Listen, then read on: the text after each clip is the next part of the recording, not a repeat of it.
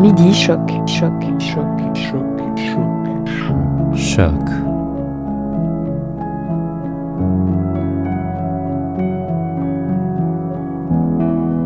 Avec Anne Lonto, avec Anne Lonto, avec Anne Lonto.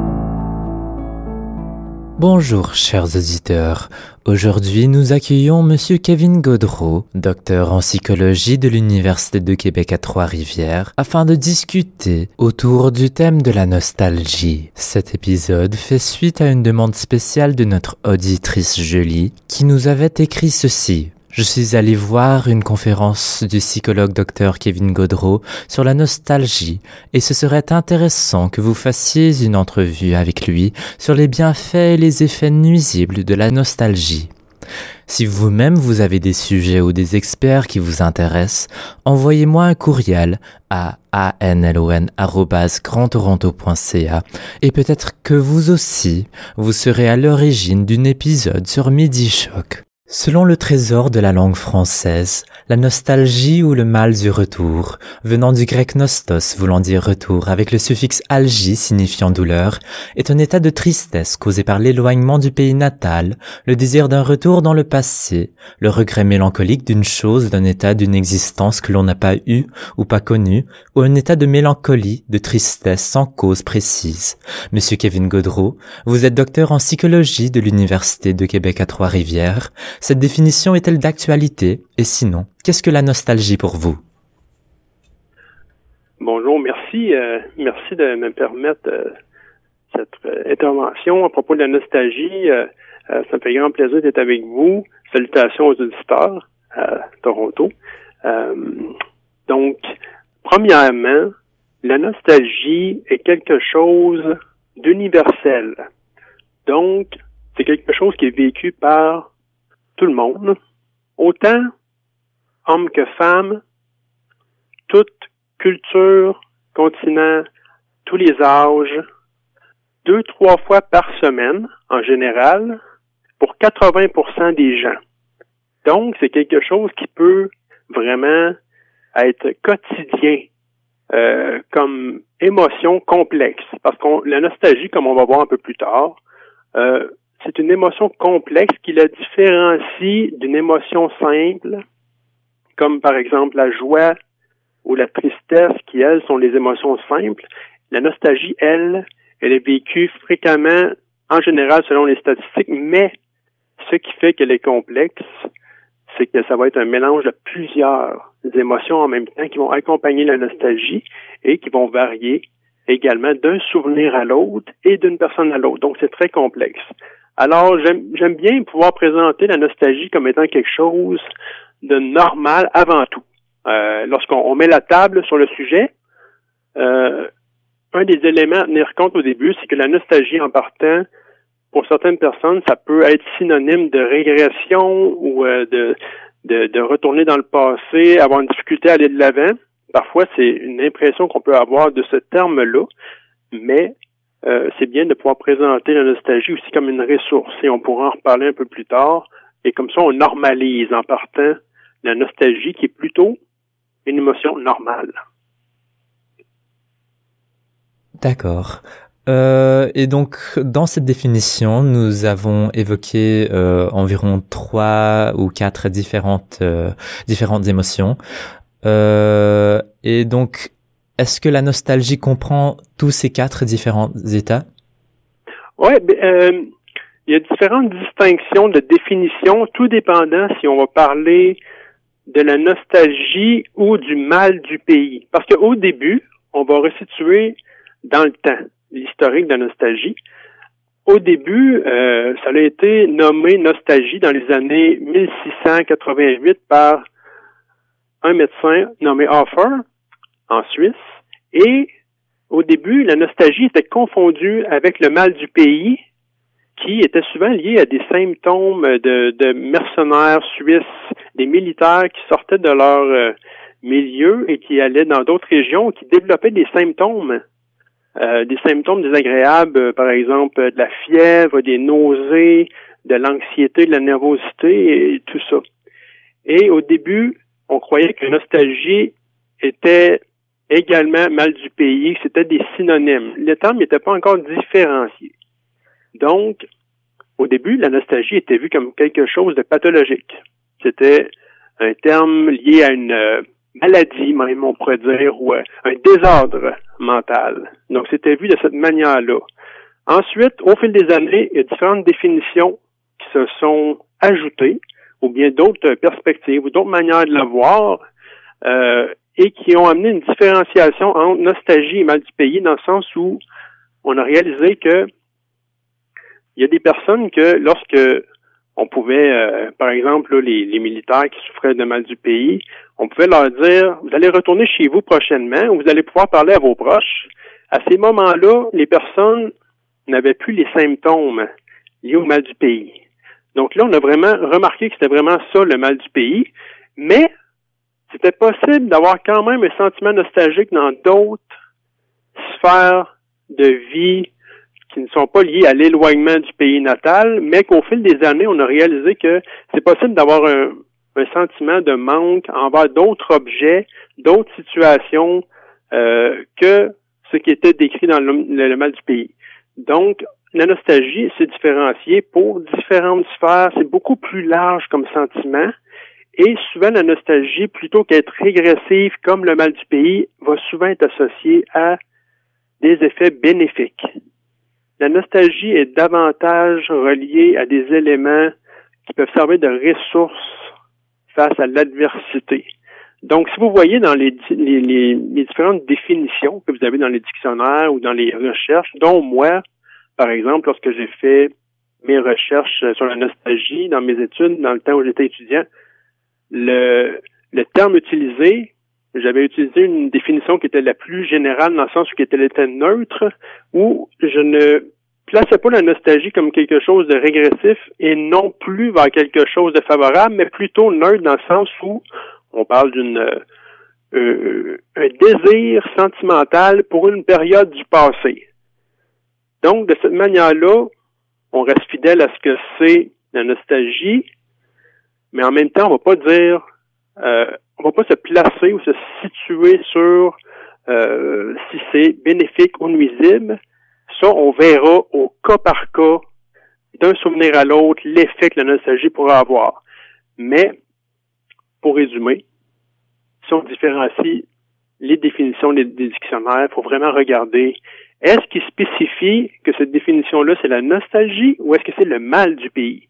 Parce que c'est vraiment pas la même chose. On, en est arrivé avec les, les, les, siècles de recherche à ce sujet-là que la nostalgie peut avoir plus d'aspects bénéfiques reliés au souvenir, alors que le mal du pays, lui, c'est une définition davantage liée à la pathologie. Comme vous avez pu nommer au début dans l'introduction, on voyait qu'il y avait certains termes qui étaient liés plus à la régression, surtout liés à homesickness ou mal du pays, qui sont les traductions anglais-français.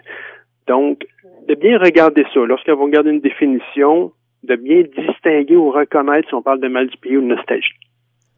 Et donc, pourrait-on dire que la nostalgie, a, la définition de la nostalgie a évolué d'un lieu physique à un lieu temporel? C'est-à-dire que, par exemple, euh, c'est possible que la nostalgie soit vécue pour un lieu, euh, c'est-à-dire que le lieu, la nostalgie peut être vécue pour un lieu autant que le mal du pays. Donc, ils ont ça en commun. Ça peut être possible tous les deux. Par exemple, une personne qui est nostalgique de certaines personnes ou certaines activités ou euh, certains lieux où est-ce qu'elle a vécu des souvenirs avec une personne. Donc, ça, c'est possible dans ce cas-là. Toutefois, le mal du pays, lui, va être davantage relié à l'éloignement avant tout. Donc, ce n'est pas complètement la nostalgie séparée euh, du lieu physique. Ça peut également être le cas de la nostalgie. Donc, ça peut exister aussi, mais ça va être prédominant dans, dans le mal du pays. La prédominance va être à l'aspect éloignement du lieu natal, même si elle peut impliquer aussi, comme la nostalgie, d'autres objets de l'éloignement. Mais c'est une emphase sur l'éloignement du pays natal ou la région natale qui va créer des symptômes euh, désagréables. Mais la nostalgie, elle, vous voyez que elle ne va pas se limiter à ça, elle va être beaucoup plus euh, générale. Donc, euh, c'est un élément à tenir compte. Donc aussi euh, l'éloignement temporel, peut-être d'une époque. Oui, oui, bien sûr, parce que c'est tout le temps, c'est tout le temps ça. La nostalgie, c'est tout le temps lié à un éloignement lié au temps. Ça, c'est un des éléments importants qui différencie le mal du pays de la nostalgie. C'est une des trois, il y a au moins trois différences, mais ça, c'en est une qui est importante.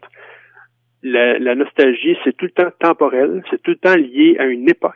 Euh, le manque et le désir qui vont ensemble face à une époque du temps, donc temporel. Et l'aspect mal du pays, oui, ça peut être temporel, mais avant tout, éloignement, distanciation avec euh, soit la famille, le pays euh, natal euh, ou des lieux de naissance. Donc, c'est différent. L'aspect temporel, oui, bien sûr, ça va ensemble parce que on avance toujours, mais ce n'est pas ce qui est prédominant comparativement à la nostalgie qui elle est plus liée à les aspects temporels et non uniquement à la distanciation d'un objet.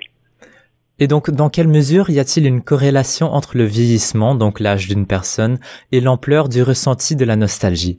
Parce que vous, vous, vous vous êtes concentré surtout sur les aînés, mais des enfants peuvent-ils aussi être nostalgiques? Bien sûr, à toutes les époques.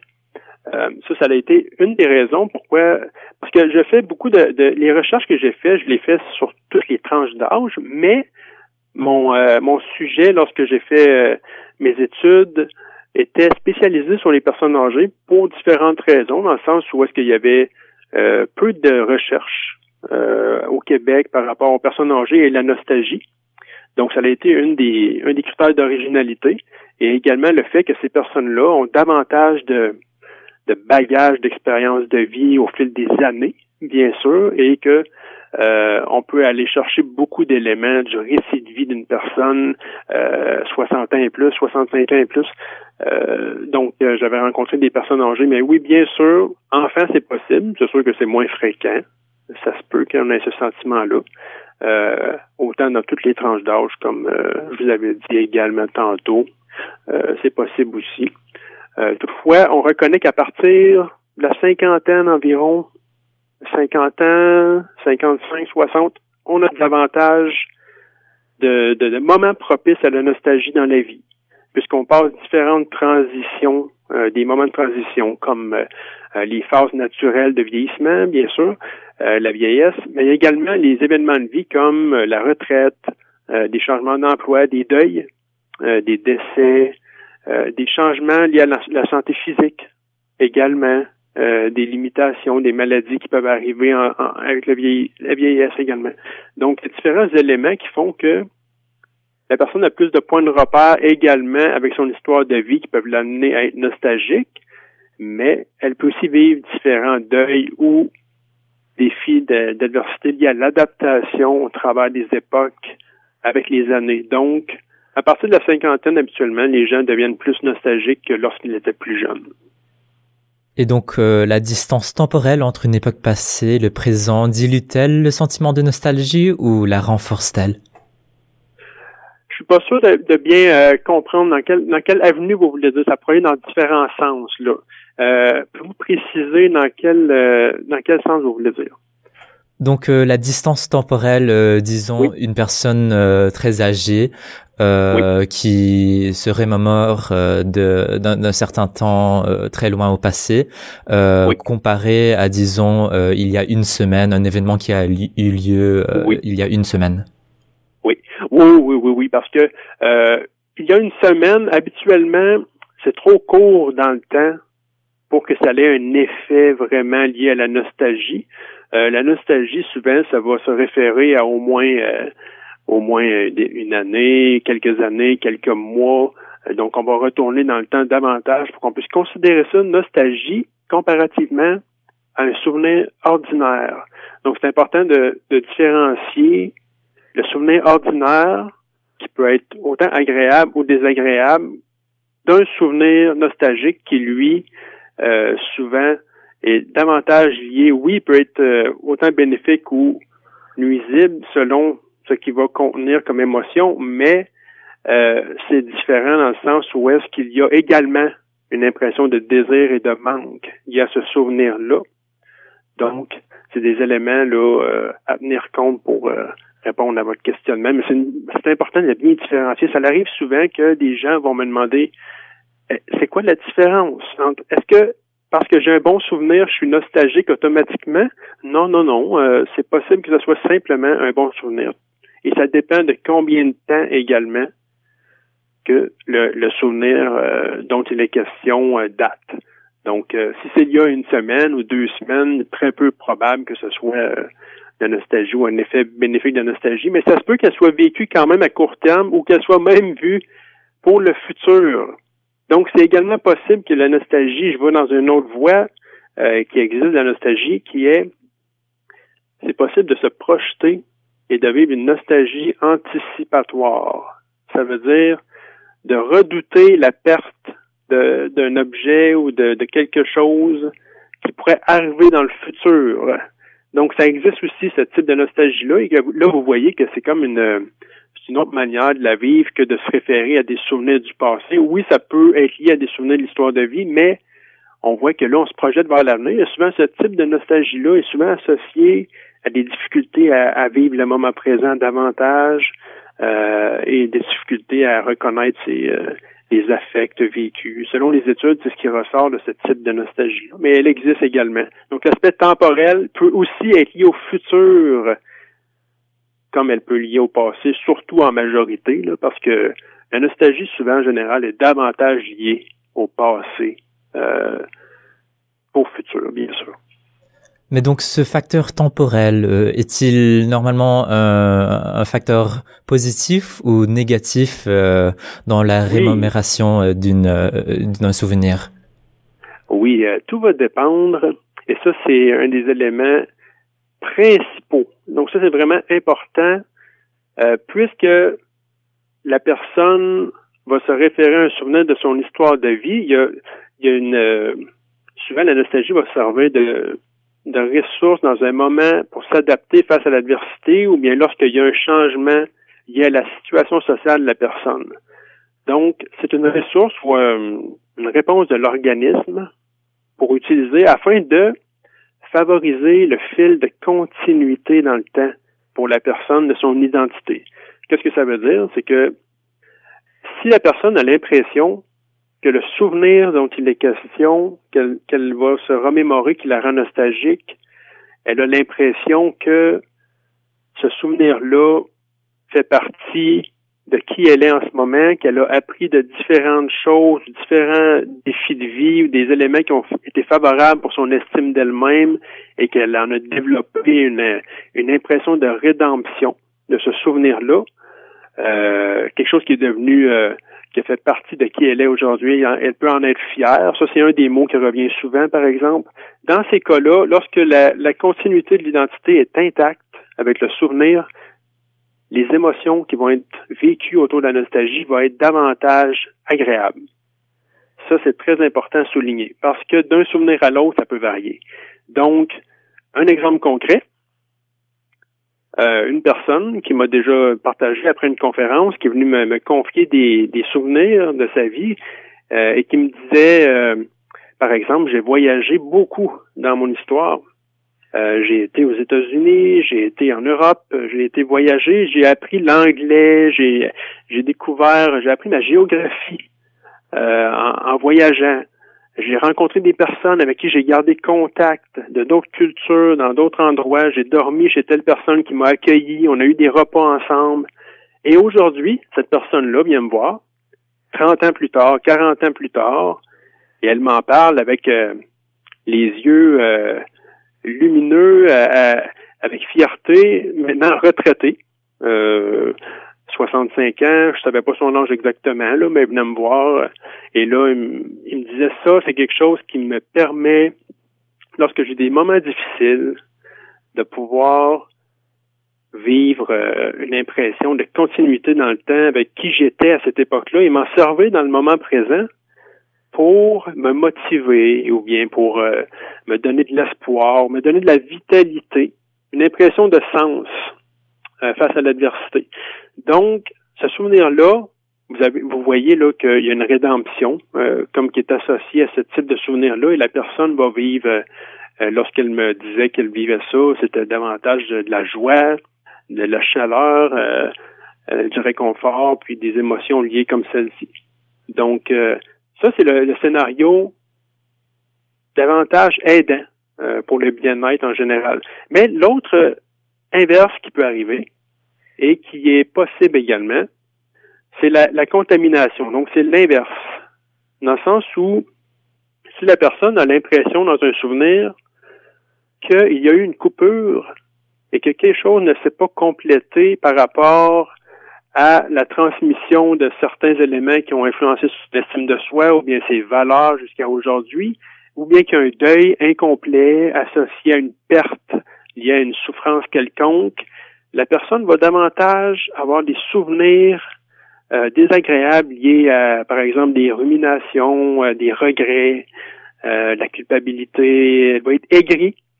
Donc, il y a très peu d'éléments bénéfiques à un souvenir lorsqu'il est teinté de contamination. Et là, on va pouvoir dire, par exemple, exemple concret que je peux vous donner, une personne qui m'a déjà confié, par exemple, que euh, sa maison avait brûlé, donc euh, un incendie. Elle n'a pas pu vivre euh, ce processus-là de deuil de manière favorable. Et aujourd'hui, lorsqu'elle pense à sa maison qui a brûlé, c'est tout le temps quelque chose qui l'a fait, qui, est bouleversant. Donc, c'est pas quelque chose qui l'aide vraiment là, comme ressource. Ou bien les personnes qui sont obligées de déménager en raison de de, violence ou de guerre ou des éléments qui les amènent à vivre des, des choses incomplètes ou des éléments qui vont vraiment devenir plutôt euh, régressifs. C'est sûr que certaines personnes vont toujours quand même, malgré tout, euh, mieux vivre avec ces tragédies-là quand même. Tout va dépendre du degré de soit là. C'est sûr qu'il y a le soutien social qui peut venir faire une différence, mais il y a aussi la résilience. Donc, les personnes davantage résilientes peuvent utiliser la nostalgie davantage également euh, dans des moments comme ça. Mais ça, c'est des exemples que je vous donne pour illustrer la distinction entre un souvenir qui pourrait être bénéfique et un souvenir qui va être davantage lié à des choses désagréables comme émotion. C'est le fil de continuité de l'identité, euh, la trajection, comment est-ce que ça, ça s'est fait, qui va vraiment euh, influencer la manière de la vivre. Et encore une fois, ça va varier d'un souvenir à l'autre. Ça veut dire que c'est pas euh, parce qu'une personne est nostalgique d'un souvenir qui est plutôt pénible que tous ses souvenirs de nostalgie vont lui faire le même effet. Ça se peut qu'elle parle d'un souvenir nostalgique qui la rende triste davantage, mais qu'elle ait un autre souvenir quelque part qui peut quand même lui procurer quelque chose euh, de bénéfique et qui donne du sens à sa vie également. Donc, ça varie d'un souvenir à l'autre également. C'est pour ça que c'est complexe, autant que la nostalgie est composée d'émotions agréables et désagréables en même temps, autant qu'elle va varier d'un souvenir à l'autre aussi. Donc, euh, c'est tout ça à tenir compte, et bien plus. Donc vous avez beaucoup développé euh, cette idée euh, d'un lien personnel, euh, de la nostalgie. mais un pays peut-il être nostalgique? Je pense surtout à ces pays européens comme la France, ancrés à leurs traditions, sensibles au changement. Oui, c'est sûr que c'est la, la, nostalgie peut être vécue sur toutes les tous les continents, toutes les cultures. C'est pareil partout sur la planète. Également, la nostalgie peut être, selon les cultures, selon les pays ou les endroits, peut être aussi vécue collectivement. C'est-à-dire que euh, la nostalgie collective peut être un scénario possible. Mes recherches, les ai davantage sur la nostalgie plus personnelle euh, et historique, qu'on pourra développer tantôt quelles sont les différences. Mais la, la nostalgie collective peut être davantage associée à des aspects euh, euh, liées à des, euh, des, communautés ou des grands groupes ou des nations, où est-ce que, par exemple, euh, on peut se référer à, à des, des anciennes époques ou des anciens régimes ou des anciennes manières de vivre d'une autre époque euh, par rapport à la culture et l'évolution des sociétés? Par exemple, euh, si on prend l'exemple euh, du Canada, ou ça peut être en Europe aussi, je connais pas tous les endroits là, et leur évolution, l'aspect sociologique, ce n'est pas mon domaine, mais toutefois, un exemple concret, ça peut être par exemple le multiculturalisme en comparaison à l'aspect plus conservateur qui peut parfois amener une personne à être davantage nostalgique pour euh, l'époque où est-ce que la, manière de vivre était différente par rapport à euh, les valeurs, euh, disons, ancestrales ou comparativement à toute la l'intégration de toutes les nouvelles manières de d'intégrer les, les, différentes nationalités, multiculturalisme et tout ça. Donc, tout ça, c'est la nostalgie collective euh, et ça peut être vécu dans n'importe quel pays euh, selon l'évolution des, euh, des cultures également. Toutefois, je vais me limiter à tout ce que je pourrais ajouter là-dessus, qui est davantage d'un ressort sociologique. les sociologues pourraient davantage détailler par rapport à cet aspect-là. Mais donc justement en parlant du multiculturalisme, Réalisme, euh, dans quelle mesure la nostalgie peut-elle être la cause de divers sentiments comme le nationalisme et par extension l'indésir d'accueillir des immigrés chez soi, euh, l'opposition à l'immigration ou plus récemment euh, le projet de loi sur la laïcité du gouvernement de François Legault? Oui, ça, ça, ce sont des questions vraiment liées à des questions politiques et sociologiques dont je vais je vais limiter mes interventions publiques. Donc, euh, je suis pas vraiment spécialisé sur des questions euh, sociétales comme celle-ci. Toutefois, je peux quand même faire le lien que autant au niveau collectif qu'au niveau personnel, la nostalgie va servir de point de repère face à l'adversité lorsqu'il y a des périodes de transition quelconque ou qu'il y a des changements où est-ce que la personne peut euh, se servir de ce point de repère-là comme étant quelque chose qui va euh, influencer sa manière de percevoir euh, soit soit l'adversité ou la menace ou le, le, le, changement chez des personnes qui peuvent avoir besoin de, de sécurité. parce que c'est souvent c'est l'effet que ça peut avoir. La nostalgie va avoir un aspect sécurisant face à l'adversité ou face à des ça peut parfois même être son y va à grande échelle. Euh, lorsqu'il y a des, euh, des drames, euh, des catastrophes, des éléments différents qui peuvent toucher une collectivité, il est connu que souvent les, les grands groupes ou bien les, les, les habitudes de consommation également vont changer et varier et ils vont avoir davantage de préférence pour du contenu nostalgique dans ces moments-là parce que ce qui est connu dans la littérature, c'est que l'effet de, par exemple, écouter des musiques nostalgiques, des films nostalgiques, euh, des jeux rétro. Ça, on me dit ça souvent. Les jeux rétro, ça revient souvent aussi. Tous ces éléments-là favorisent une impression de sécurité face à l'adversité et créent du réconfort ou de la chaleur ou bien c'est comme euh, ça va venir embellir la réalité. Donc, ça peut autant être à l'échelle collective que personnelle, c'est le même mécanisme lié à l'aspect identitaire qui peut amener une continuité de l'identité, ce que je parlais tantôt, on peut l'appliquer aussi à grande échelle. En revenant au personnel, euh, dans quelle mesure est-il possible d'apprendre la nostalgie, d'être inculqué un sentiment de nostalgie par l'éducation nationale? Comme ce qu'on fait en ce moment, ce qu'on fait en ce moment, de bien reconnaître la nostalgie comme elle est, de bien distinguer les différentes euh, avenues, différentes définitions, euh, différentes conditions qui vont nous amener à mieux la comprendre.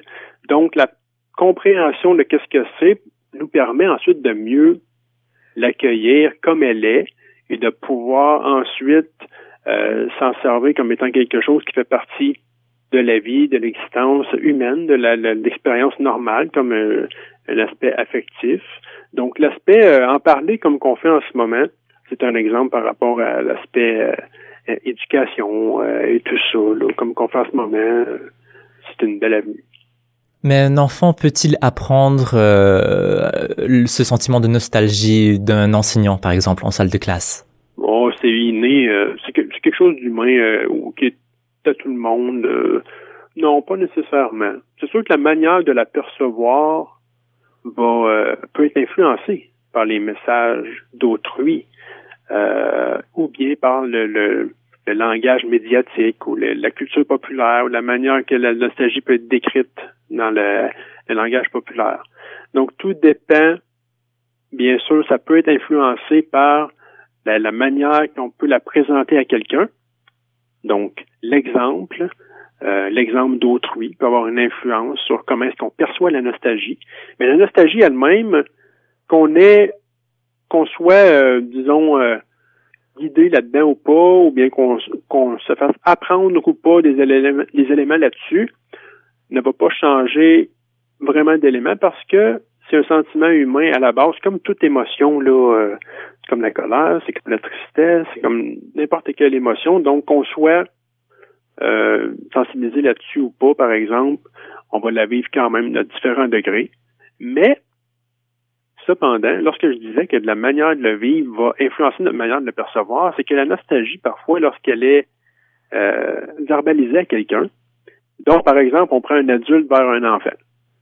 Euh, parfois, elle peut créer un effet repoussant ou pas très euh, pro-social dans certaines situations. Euh, parfois, ça peut euh, également favoriser les rassemblements.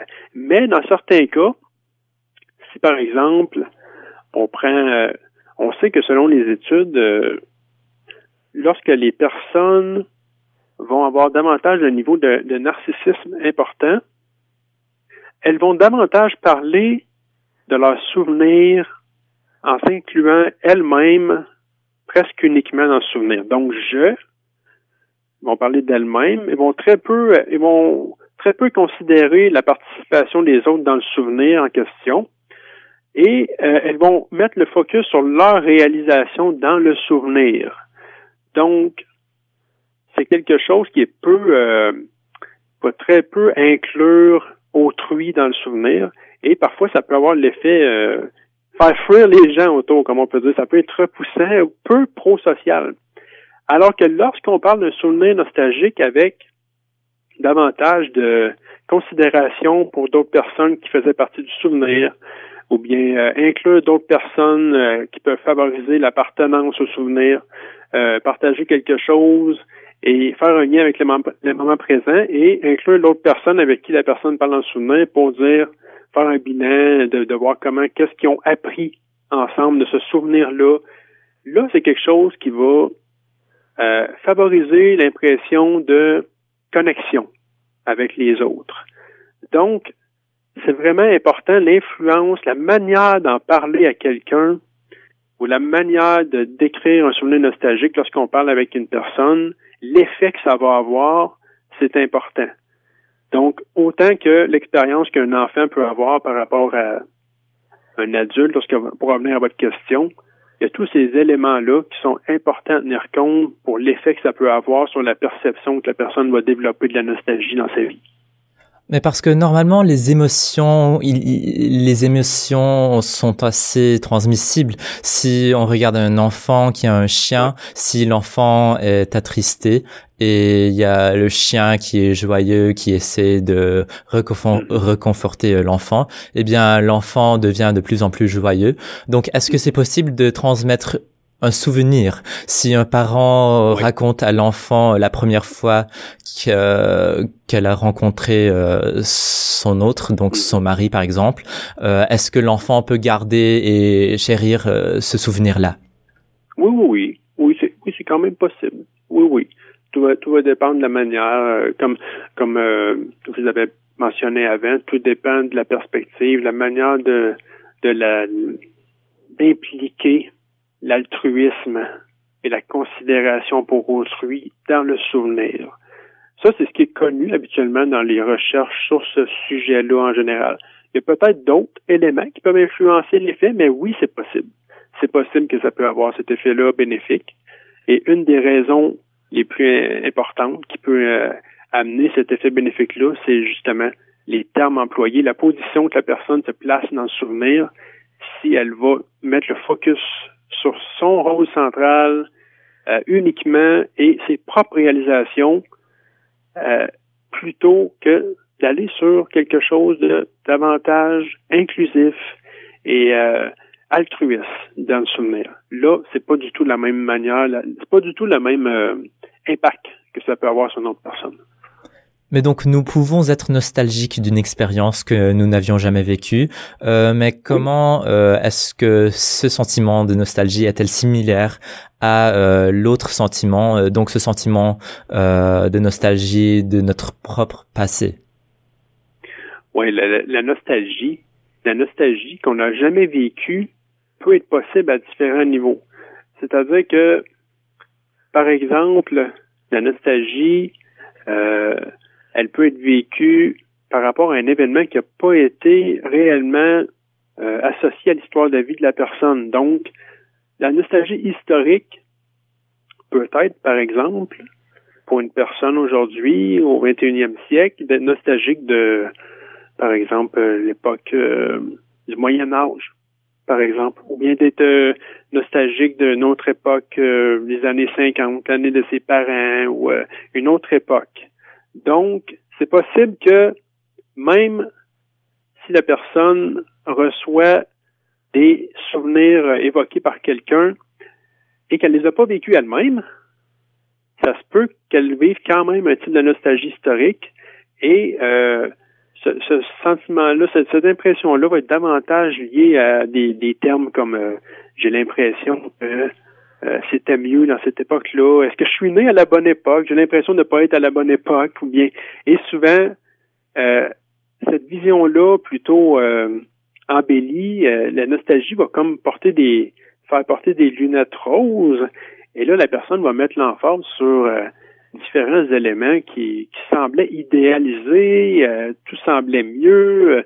Euh, ça semblait moins compliqué à cette époque-là, euh, plus proche de la nature, tout ça, plus de la, mode était différente, c'était plus à mon goût. Oui, mais la personne met le focus là-dessus, mais elle oublie également que il y avait également d'autres problèmes à cette époque-là. Euh, euh on retourne à des centaines, des milliers d'années. Il y avait différentes maladies qui n'étaient pas traitées de la même manière, qu'on n'avait pas de remède. Ou c'était vraiment pas la même manière de, de fonctionner à aujourd'hui. Et souvent la nostalgie, c'est une de ses limites, c'est que euh, qu'elle soit vraiment personnelle ou qu'elle soit racontée par quelqu'un d'autre et que ça nous rend nostalgique, peu importe, c'est qu'elle va souvent euh, venir amener un, euh, une déformation ou bien euh, ne sera pas, elle n'a pas la fonction d'être fidèle au souvenir. Ce n'est pas sa fonction. Elle va davantage servir à générer des affects, des émotions plutôt euh, agréables ou désagréables selon un souvenir, mais sa fonction ne sera pas nécessairement d'amener une vision juste de la réalité. Ça, c'est une de ses limites importantes. En parlant de limites, euh, y a-t-il une limite dans cette distance temporelle entre ce temps vécu et désiré et le moment, présent? Ou est-ce possible d'être nostalgique euh, des temps de la grandeur romaine, athénienne ou préhistorique? Tout est, possible. Euh, tout est possible. Euh, c'est-à-dire qu'on peut être nostalgique de différents, euh, de, toutes les époques, tous les, les, les, types de nostalgie sont possibles également. Euh, ça peut être autant historique, personnel, euh, organisationnel, différents types de nostalgie, comme vous voulez le nommer, là, tout ça est possible. Là. Et euh, donc, donc ça c'est pour la nostalgie historique euh, et maintenant mm. pour la nostalgie anticipatoire. Euh, oui. Pour si nous essayons d'imaginer notre euh, moment après la mort, est-ce okay. que après ce moment-là, est-ce quand même une nostalgie? Oui, souvent la, la, souvent ce mécanisme-là, il y a beaucoup d'études là-dessus sur la nostalgie. C'est un des thèmes qui a été le plus étudié aux États-Unis, par exemple. Euh, la nostalgie va souvent être une réponse face à l'angoisse existentielle.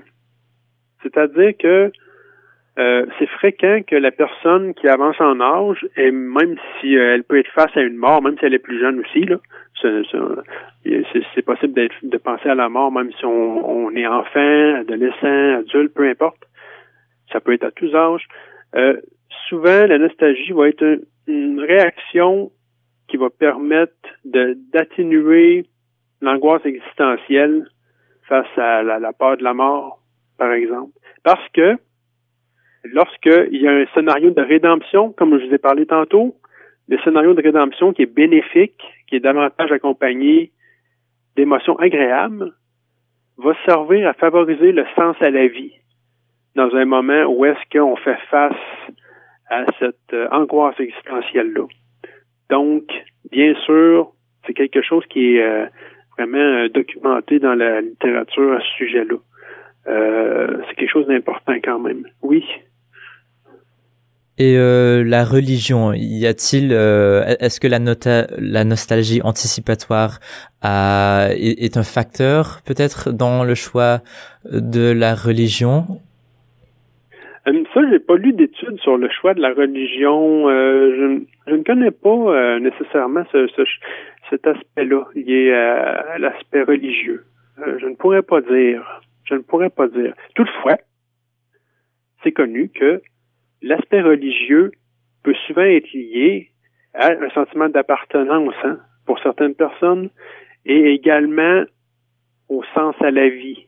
Donc, ce sont des différentes croyances religieuses peuvent favoriser l'impression de sens à la vie et l'appartenance également, soit pour euh, la, la, la, les croyances religieuses, mais également pour les lieux physiques il y a aussi ça qui est possible, c'est-à-dire que euh, autant les pratiques que le, le, le, tout ce qui est lié à l'environnement physique, euh, si on prend le christianisme ou le, si on prend l'Église, l'Église, c'est fréquent. J'ai beaucoup de personnes qui m'ont parlé dans des récits nostalgiques. Euh, j'ai souvent entendu ça. Des personnes qui, euh, lorsqu'ils ont vivent des moments euh, d'anxiété face à, la mort, par exemple, peuvent être davantage porté à aller euh, dans un lieu, euh, par exemple à l'église, et la nostalgie peut en faire partie à certains moments également. C'est déjà des choses que j'ai déjà entendues. Et en raison de son aspect appartenance et du sens à la vie que ça peut favoriser, donc ça va aider l'identité de la personne dans un moment où est-ce qu'elle fait face à l'inconnu ou à l'angoisse ou à la menace. Donc, euh, toutefois, pour tous les aspects euh, religieux euh, plus en profondeur, ça aurait plus de registre des spécialistes dans ce domaine-là. Là. donc, je vais quand même limiter ce que je peux vous répondre à cette question-là. Venons justement à votre spécialité. Donc, votre étude mhm. porte sur la corrélation entre la nostalgie et le bien-être psychologique chez les personnes âgées. Euh, pourquoi avoir choisi ce sujet?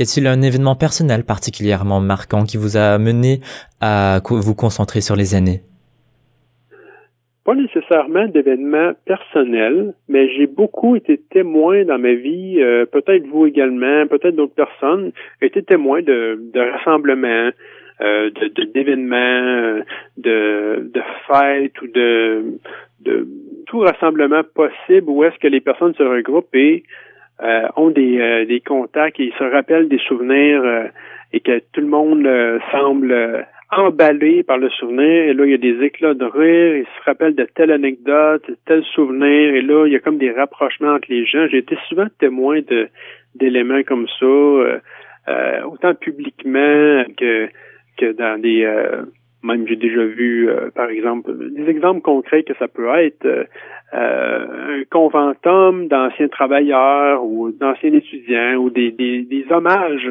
à la carrière de certaines personnes, des, des, des, rétrospectives sur des histoires de vie. Donc, être témoin de différents éléments de vie comme ça, des rassemblements. j'ai remarqué qu'il y avait des dynamiques particulières de groupes qui s'installaient ça a vraiment piqué ma curiosité d'apprendre à, en, connaître davantage sur ce sujet-là. Et euh, j'ai vu que en faisant la lecture à ce sujet-là, euh, que j'ai remarqué qu'il y avait très peu d'études québécoises euh, ou en langue française au Canada, bien sûr, qui abordaient ce sujet-là. Il y en a en France, il y en a plus en Europe, mais c'est beaucoup anglophone euh, aux États-Unis, beaucoup de recherches aux États-Unis. Donc là, je me suis dit, bon, euh, il y a peut-être euh, quelque chose à faire ici, là, un francophone au Canada. Et en plus, très peu de recherches chez les personnes de 65 ans et plus, 60 ans et plus, parce que moi, mon étude était, dans le temps où je l'ai fait, chez les 60 ans et plus. Donc, c'était un facteur de tout ça qui amenait une originalité à faire le sujet d'une certaine manière. Pourquoi croyez-vous euh, qu'il n'y avait pas tant d'études euh, qui ont été faites sur euh, cette tranche d'âge? Bonne question. je ne sais pas. Je ne sais pas. toutefois, le bien-être psychologique, lui, chez les personnes âgées au Québec, il y a plusieurs recherches qui se faisaient là-dessus et qui se font encore, là, dont justement où j'ai été étudiant à Trois-Rivières, à l'UQTR, il y a des personnes qui travaillent sur ce thème-là. Mais la nostalgie, euh, très peu. Et je pourrais pas vous dire pourquoi. Je sais pas. J'ai été très étonné. J'ai fait des recherches, là, j'ai lu des centaines d'articles. Des centaines d'articles, anglais, français. Euh, tous les, j'en ai lu de partout, qui venaient de l'Asie, euh, bien sûr en anglais, là, de partout, mais jamais, presque jamais au Québec. Quelques-unes. J'ai su qu'il y avait certaines études qui sont faites, par exemple, liées à l'aspect euh, euh, marketing, euh, l'aspect commercial de la nostalgie. J'ai su qu'il y a certains, certains chercheurs qui travaillent là-dessus, mais j'ai pas eu accès à, j'ai pas trouvé leur leur leur recherche. Mais je sais qu'il y a certains chercheurs quand même qui sont intéressés à l'aspect marketing ou les communications et tout ça, l'aspect nostalgie là, lié à ça. Là. Comment pouvons-nous mesurer le bien-être psychologique d'une personne? Oh, ça c'est de différents éléments. Euh, moi, personnellement, j'avais utilisé euh, une grille avec différentes euh, et là, je vais pas perdre dans les détails, là, c'est vraiment que ça devienne trop lourd comme description, mais ce que j'avais utilisé dans l'étude où est-ce que j'étais je faisais la corrélation en nostalgie et bien-être, c'était une grille avec différentes catégories liées au bien-être psychologique selon une classification euh, euh, qui était euh, vraiment là, reconnue et traduite en langue française, qui avait différentes catégories comme le sens à la vie, justement, la compétence, le sentiment de compétence, la croissance personnelle, tous ces éléments-là qui font partie du bien-être psychologique et qui peut se mesurer d'une certaine manière là, euh, avec euh, euh, l'instrument que j'avais utilisé là, à ce moment-là dans les rencontres les rencontres en personne avec les participants que j'avais rencontrés à ce moment-là qui m'avaient partagé des récits nostalgiques. Donc j'avais utilisé cette approche-là qui était mesurable objectivement pour le bien-être psychologique. Puis l'aspect nostalgie, lui, avait été étudié davantage autant avec un questionnaire euh, qui peut se calculer avec différents objets écrits. Là, euh, tous les objets nostalgiques étaient répertoriés. Il y en avait une vingtaine. Euh, les jouets, les, les, les, relations, les personnes, les lieux, des objets matériels, des paysages, des animaux. Tout, tout était dedans. Donc, on pouvait mesurer le niveau de nostalgie. Et en même temps, j'ajoute, il ça avait une partie qualitative qui était ajoutée dans le sens où est-ce que je permettais à la question à la personne de pouvoir élaborer verbalement sur un souvenir nostalgique qui était le plus important euh, pour la personne. Ensuite, elle pouvait un peu décrire l'effet que ça lui faisait vivre d'en parler, euh, quelle émotion que ça la rendait, l'état que ça lui faisait vivre. Et dans la manière de raconter, on en arrivait à voir ensuite est-ce que la personne a l'impression qu'une impression de continuité de l'identité dans son souvenir. Donc, c'était les trois aspects liés au récit de la personne qui nous permettaient de voir est-ce que, justement, euh, chaque souvenir peut être davantage, davantage bénéfique pour le bien-être ou nuisible pour le bien-être selon ces questions-là que j'avais posées. Mais là, pour aller plus en profondeur, on va se perdre là, dans les. Il y a tellement de détails, ça deviendrait beaucoup trop euh, lourd comme euh, fonctionnement à décrire. Donc, euh, donc vous avez parlé un peu d'inclure des objets et des récits narratifs pour mesurer justement ce sentiment de, ben, de nostalgie. Mm-hmm. Y avait-il euh, quelque chose euh, qui justement euh, faisait ressentir ce sentiment de nostalgie plus que d'autres? Euh, Par exemple, est-ce que l'objet était plus effectif euh, comparé au récit narratif ou est-ce que c'était l'inverse? Hum, Ce qui sort le plus souvent, ce qui est sorti le plus souvent dans les récits et qui semblait le plus, et c'est vraiment ce qui ressort aussi dans la plupart des études en général sur la nostalgie, qui rend le plus nostalgique dans les récits, autant que c'était le cas dans le, le- le questionnaire qui était quantitatif, autant la partie qualitative que quantitative, les relations euh, sont les, les, les thèmes les plus souvent associés aux souvenirs nostalgiques et c'est ce qui semble rendre les gens davantage nostalgiques euh, en général lorsqu'on parle de, de cet état-là. Et en deuxième, il y a souvent des souvenirs d'activités ou de d'événements, mais qui incluent des personnes également dans le souvenir. Donc vous voyez que l'aspect social est très important dans la nostalgie. Et ça, c'est une de ses caractéristiques euh, prioritaires, c'est que la nostalgie sert, oui, à favoriser la continuité de l'identité lorsque c'est possible, mais elle va aussi être liée à des aspects sociaux euh, très de manière très importante parce que dans la majorité des cas, et comme ça a été le cas dans mes recherches, le plus souvent, il y a des personnes qui sont associées dans le souvenir. Et de là, l'impact que ça peut avoir sur, euh, par exemple, comme ressource dans des moments qui demandent une adaptation. Euh, une adaptation face à un, déménagement, une perte d'emploi, un deuil, euh, une difficulté particulière. La personne qui peut utiliser un souvenir bénéfique de rédemption dans ce moment-là, ça peut favoriser, en raison de son contenu euh, social, favoriser une impression de soutien social dans le moment présent. Donc, ça peut aussi être le cas dans un moment de solitude. Ça, c'est très documenté. Il y a beaucoup de recherches là-dessus aussi. Donc, les personnes qui vivent un moment de solitude, d'isolement ou d'ennui vont, dans le moment présent, prendre un moment de souvenirs qui vont leur venir en tête, à l'esprit, qui vont être nostalgiques, et que ça implique d'autres personnes, et qu'à ce moment-là, elle va l'utiliser dans le moment présent pour euh, avoir l'impression que elle va revivre les mêmes émotions, le même état qu'elle avait dans le moment où est-ce qu'elle l'avait vécu. On va prendre un exemple concret. Euh, par exemple, qu'est-ce que ça veut dire? C'est que un souvenir qui rassemble des gens, ça peut être plein de choses.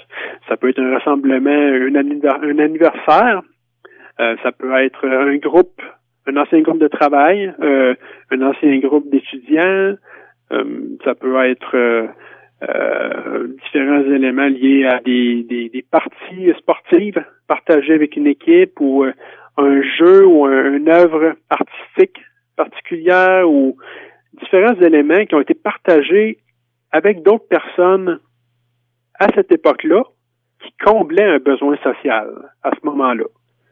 Et là, dans le présent, dans un moment où est-ce que la personne a une impression d'isolement, elle peut l'utiliser pour faire face à l'isolement et générer des émotions agréables comme elle l'avait vécu dans le moment où est-ce qu'elle avait ce besoin-là social comblé.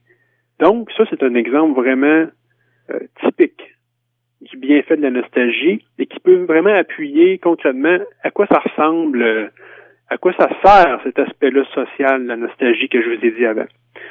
Donc, c'est souvent le thème qui ressort le plus. Euh, dans les récits euh, des gens qui vont verbaliser, ce sont les relations, mais qui peut aussi être additionné ou ajouté à d'autres éléments dans souvenir. Ça peut être des, des lieux, ça peut être des paysages, des événements, d'autres objets, euh, en ayant l'aspect social toujours en toile de fond qui est prioritaire.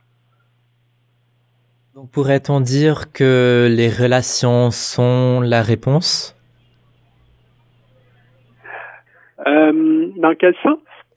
euh, bah, Dans votre recherche euh, de la corrélation entre la nostalgie et le bien-être psychologique, euh, est-ce que donc les relations fait que le bien-être psychologique est mieux chez une certaine, chez une certaine personne?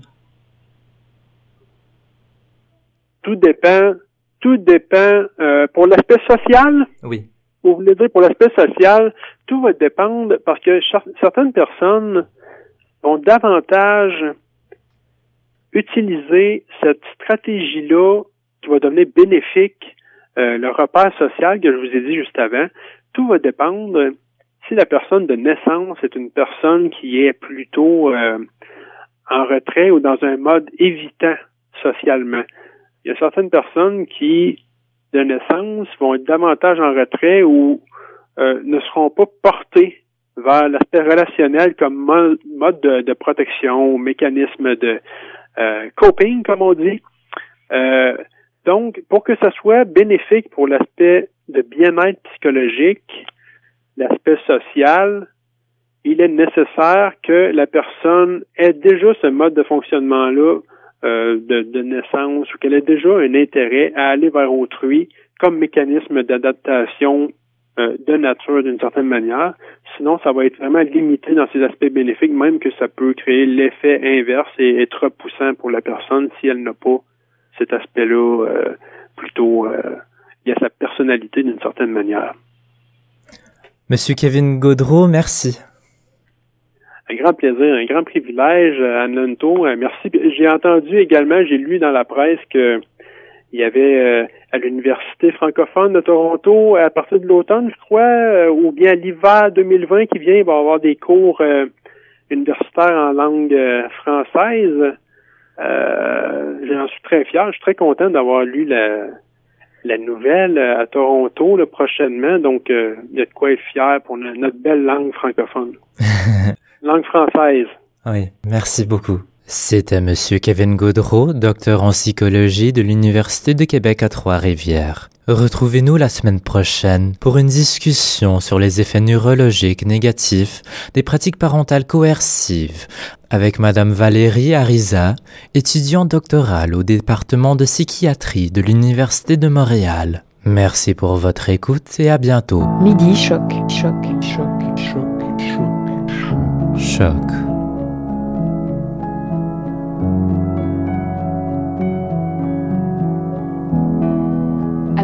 avec Anne Lonto. Avec Anne Lonto.